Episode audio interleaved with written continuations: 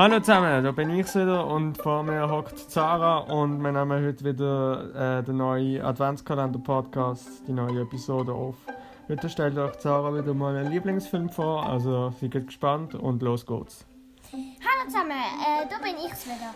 Also, ich stelle heute ähm, den ähm, Dschungelbuch vor, den Trickfilm. Und der Film hat mich inspiriert, weil seit ich da zum ersten Mal geschaut habe, habe ich, ähm, habe ich, habe ich halt das Lied gegangen, was vorher ist. Probier's mal mit Gemütlichkeit, mit Ruhe und Gemütlichkeit und schmeiß. Na, na, na. Ja, und immer so weiter. Lieblingsfigur, das ist der Bakira.